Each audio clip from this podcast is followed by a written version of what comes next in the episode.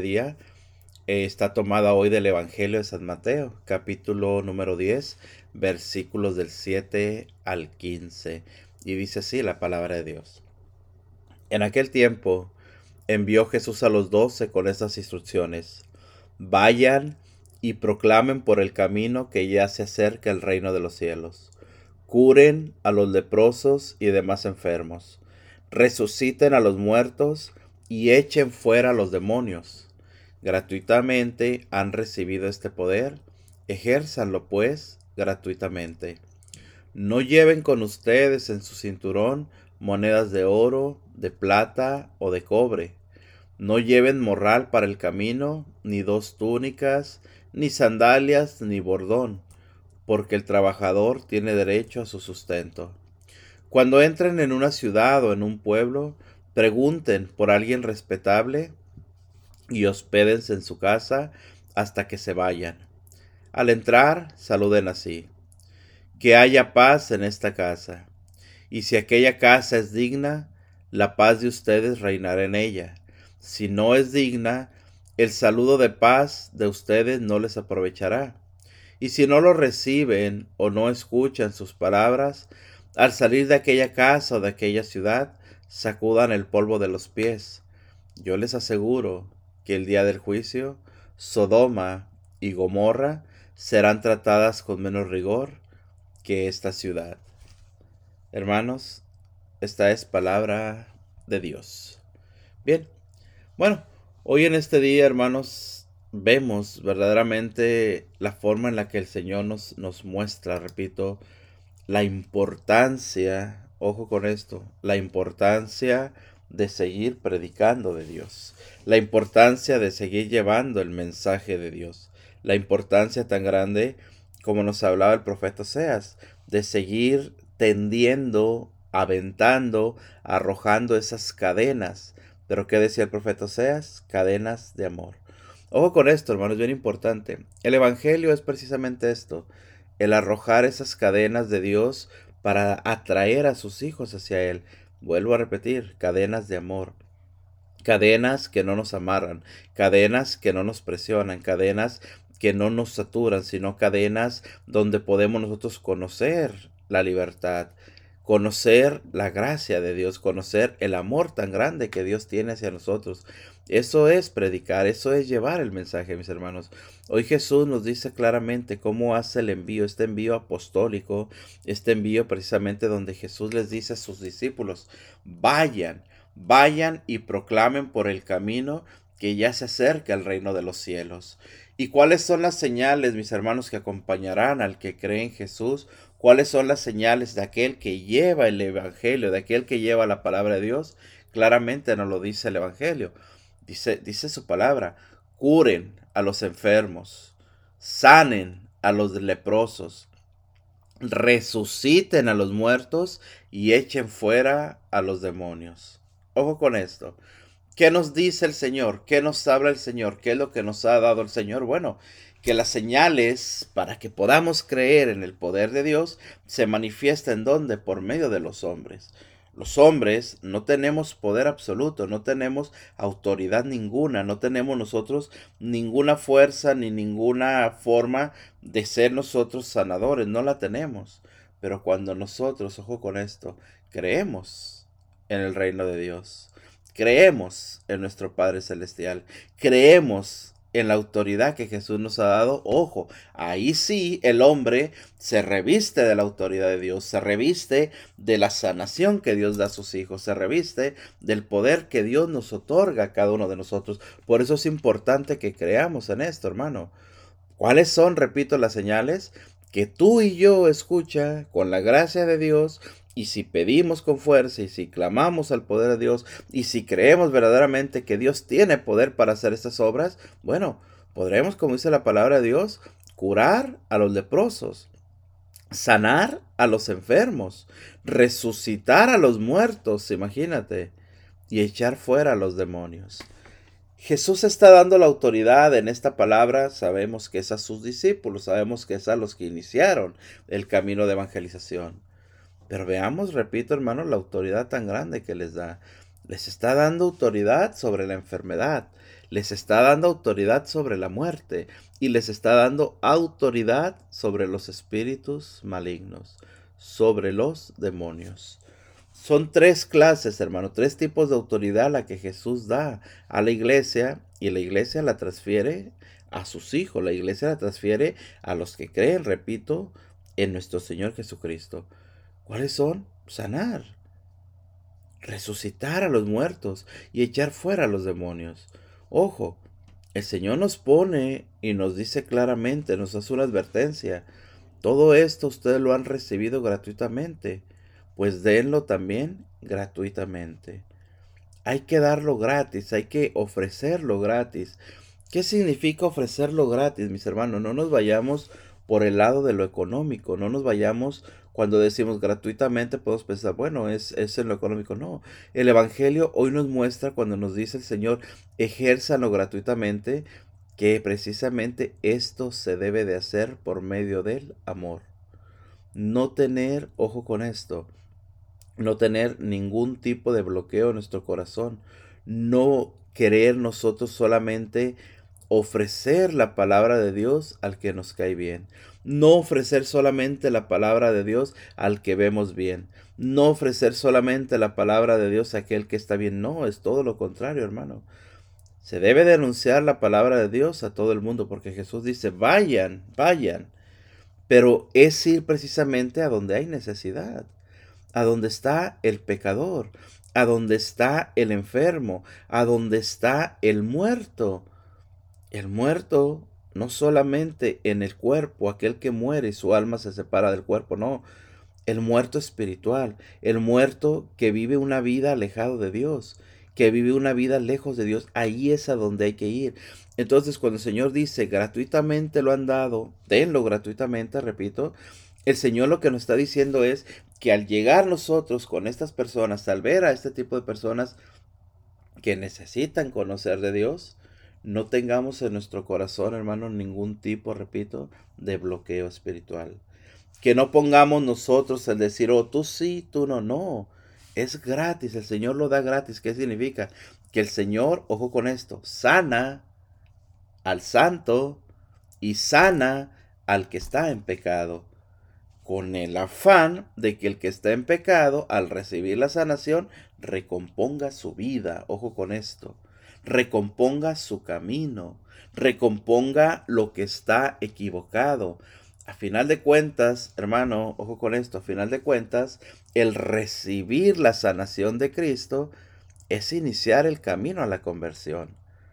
Por eso fíjate qué interesante es esto, repito, cuando el Señor nos dice, gratuitamente han recibido este poder, denlo pues gratuitamente. ¿Por qué? Repito, porque a nosotros mismos, en nuestro corazón, en nuestra mente, en nuestro cuerpo, hemos también conocido el amor de Dios. Jesús vino, nos encontró, nos sanó, nos restauró gratuitamente. El Señor no puso ningún impedimento en decir, oh, tú eres muy pecador, no te puedo sanar. No, el Señor no pone condiciones. Llega y nos sana, nos libera, nos restaura. Es lo mismo que nos pide el Señor. Así como nosotros recibimos ese poder de Dios gratuitamente, es ir a darlo gratuitamente, repito, pero no nos vayamos por lo económico, hermano, no, el Señor no habla de eso, el Señor habla, repito, de no tener nosotros ningún tipo de bloqueo hacia los demás, de no poner condiciones a los demás, de no ser nosotros quienes juzguemos a quién evangelizamos, a quién no, a quién le hablamos del amor de Dios, a quién no. No, gratuitamente dalo. Tú habla, que tus palabras salgan, que tus palabras fluyan, que tus palabras se manifiesten, que lo que tú has recibido, ese amor que hay en tu corazón, ese amor, esa gracia de Dios, se manifieste a los demás. Eso es, repito, lo que nos habla hoy el Evangelio, mis hermanos el poder darlo gratuitamente, el poder ofrecerlo gratuitamente a los demás, lo que hemos conocido. Dijimos claramente que el Señor en, este, en, estos, en estos versículos que hemos leído nos hablaba hermosamente de las, de las tres autoridades que nos da el Señor, sobre la enfermedad, sobre la muerte y sobre el mundo sobrenatural. Hablamos de los demonios. Nos decía la palabra de Dios, resuciten a los muertos, sanen a los enfermos y echen fuera a los demonios. Tres autoridades que nos da el Señor a los que creemos en Él. Ahora, cuando, cuando la palabra de Dios, el Evangelio de este día, mis hermanos, nos habla, ojo con esto, nos habla de la necesidad de ir, de ser enviados, de llevar la palabra de Dios, de llevar el mensaje de salvación, dijimos que estas tres, tres ah, formas nos iban a acompañar. Lo dijimos claramente, la autoridad. Ahora, el Señor nos dice claramente, no lleven con ustedes en su cinturón monedas de oro, de plata o de cobre. No lleven morral para el camino, ni dos túnicas, ni sandalias, ni bordón, porque el trabajador tiene derecho a su sustento. Fíjate, fíjate esto, hermano, nos habla el Evangelio hoy, Jesús mismo nos dice claramente, aquel que trabaja para mí, aquel que vive para mí, aquel que es enviado por mí, aquel que es llamado por mí, no le faltará nada. Fíjate qué hermoso es esto, hermano. Y repito, es el Evangelio el que nos da esta, esta enseñanza tan hermosa. Cuando, cuando nosotros, hablo en general, cuando nosotros creemos en el poder de Dios verdaderamente, hermano, confiamos en el poder de Dios, ya dijimos que íbamos a tener esas tres autoridades que nos ha dado el Señor, sobre la enfermedad, sobre la muerte y sobre los demonios. Ahora el Señor nos dice, al que yo llamo no le faltará nada. Al que yo elijo no pasará por necesidades. Es la palabra de Dios hermosamente. No necesitas cargar en tu bolsa monedas de oro, mucho menos de plata, mucho menos de cobre. No necesitas llevar morral para el camino, ni túnicas, ni sandalias, ni bordón. ¿Qué nos habla de esto? De despojarnos, ¿Qué nos habla esto, mis hermanos? De no poner nuestra mirada en, lo, en el mundo, no poner nuestra mirada en lo económico, no poner nuestra mirada en lo que está frente a nosotros. ¿Por qué? Porque debemos de creer, debemos de entender y debemos de aceptar hermosamente que nosotros debemos de vivir de la misericordia de Dios lo que Dios nos da, lo que Dios nos ofrece, lo que Dios quiere darnos a los que evangelizamos, a los que hablamos, a los que mencionamos. Y ojo, no estoy encerrando esto ni estoy diciendo que solamente al que es predicador, solamente al que evangeliza. No, estoy hablando en general, porque la palabra de Dios dijimos, mis hermanos, que nos, se nos da gratis es para todo el mundo. Entonces la palabra es para todo. Entonces lo que repito es esto. Si creemos en el poder de Dios, dijimos que nos va a dar autoridad, pero también nos va a dar, mis hermanos, la seguridad de saber que dependemos de Él. El Señor nos dice claramente, no te pongas, no te estreses por lo que tienes o por lo que no tienes. Yo te daré lo que necesitas. No necesitas cargar en tu bolsa oro, porque conmigo no te faltará nada. No necesitas tener ni dos sandalias, ni dos túnicas, ni un bordón, ni nada de esto. ¿Por qué? Porque yo estoy contigo y yo te acompañaré. Porque el trabajo evangélico que hay que hacer, vuelvo a repetir, es bien pagado. Pero bien pagado en qué sentido? En el sentido, repito, que si creemos en la misericordia de Dios, veremos el poder de Dios, veremos la gracia de Dios, veremos esa misericordia, mis hermanos, que no se acaba. Esa misericordia, mis hermanos, que verdaderamente podemos darnos cuenta de la mano de Dios tan grande y tan poderosa cuando le creemos. Se manifiesta, se da a entender en nuestras palabras, en nuestras acciones, en nuestras obras, en nuestras familias. La palabra de Dios siempre nos dice, mis hermanos, que a Dios le gusta que nosotros vivamos bien, ese es el sentido de esta vida, vivir bien. ¿Y qué significa vivir bien? Vivir bien significa que yo puedo ser feliz si tengo en abundancia o que yo puedo ser feliz si vivo en la austeridad. Eso es vivir bien. Entender, hermano, repito, y esto es importante, que si el momento en mi vida que yo estoy atravesando, Dios me da en abundancia, lo que viene de Él es abundancia, lo que viene de Él es, es prosperidad, lo que viene de Él es, es tener mucho, bendito sea Dios.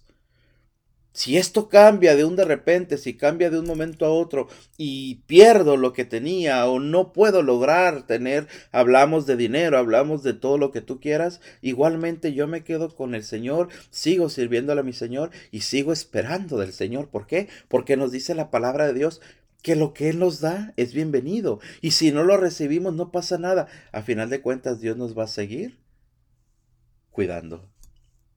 Él nos va a seguir alimentando. Él nos va a seguir dando lo que nosotros necesitamos. Pero para eso tenemos que creer, hermanos. Creer. Por eso repito, hoy este Evangelio nos habla hermosamente de ese anuncio, de ese llamado, de ese envío apostólico. Cuando Jesús envía, gratis, dice la palabra de Dios. ¿Ustedes lo recibieron gratis? Tenlo gratis. Hoy la palabra nos dice claramente, no necesitas, no necesitas seguridad. La única seguridad viene de mí, dice Jesús. ¿Qué sucede, mis hermanos, cuando, cuando practicamos o cuando ponemos en práctica estas palabras que el Señor nos da. Entendamos algo, hermanos. Evangelizar no es fácil, no es fácil. No es fácil, ¿por qué? Porque no todos están dispuestos a escuchar lo que el Señor quiere decir. A todo el mundo, hermano, de verdad, todo el mundo nos, nos agrada, a todo el mundo nos encanta, a todo el mundo estamos contentos, si vale la palabra, en que se nos diga lo bueno de nosotros, en que se nos endulce el oído, en que se nos hable de lo, de lo bonito, del amor de Dios, de la gracia de Dios, de ese Dios de prosperidad del que estamos hablando, de ese amor de que, que nos perdona los pecados, de la misericordia de Dios. Oye, eso es hermosísimo. Escuchar la promesa de Dios, yo estaré contigo, yo te levantaré, yo te restauraré, yo te sanaré. Todo eso es hermoso. Hermano, pero ¿qué sucede cuando el Señor nos reprende? ¿Qué sucede cuando la palabra de Dios nos habla fuerte? ¿Qué sucede cuando la palabra de Dios tiene que ser levantada con fuerza y denunciar el pecado y denunciar el, problema y denunciar lo que estamos haciendo? Ahí muchas veces como que, híjole, ya no nos agrada mucho. Entendamos, hermano, que hoy el Evangelio nos habla de esto. Dice la palabra de Dios, cuando entren en una ciudad o en un pueblo, pregunten por alguien respetable y hospédense en su casa hasta que se vayan. Al entrar, saluden así, que haya paz en esta casa. Y si aquella casa es digna, la paz de ustedes reinará en ella. Si no es digna, el saludo de paz de ustedes no les aprovechará. Y si no lo reciben o no escuchan sus palabras al salir de aquella casa o de aquella ciudad, sacudan el polvo de los pies. Hermano, aquí es donde quiero que entendamos esto. Vuelvo a repetir, evangelizar, evangelizar con la palabra de Dios no es fácil. No es fácil. ¿Por qué vuelvo a repetir? Porque muchas veces hay que tocar la herida abierta. Muchas veces hay que, hay que manifestar en el pecado en el que se encuentra. Y repito, a mucha gente no le agrada esto. Y mucha gente cierra sus oídos. Y mucha gente te mira feo. Y mucha gente te rechaza. Y mucha gente no acepta lo que tú estás diciendo. Pero a final de cuentas, si tú lo estás haciendo por medio del amor, como nos muestra la palabra de Dios, si tú estás llevando ese mensaje apostólico, si tú estás haciendo la voluntad de Dios, hermano, ¿qué es lo que nos queda hacer? La misma palabra de Dios nos enseña. Bueno, cumpliste, hablaste, predicaste, Dijiste lo que se tenía que decir en el nombre de Jesús. Tú hiciste tu obra. Ahora deja que el Señor haga la suya. Si no te escucharon, si no te recibieron, sacude, dice el Señor. Sacude el polvo de tus pies. ¿Por qué? Porque no es bueno que te lleves nada de lo que hay en ese lugar. Nada, ni siquiera, y la palabra de Dios lo dice, ni siquiera el polvo que se pega a nuestros pies. ¿Por qué?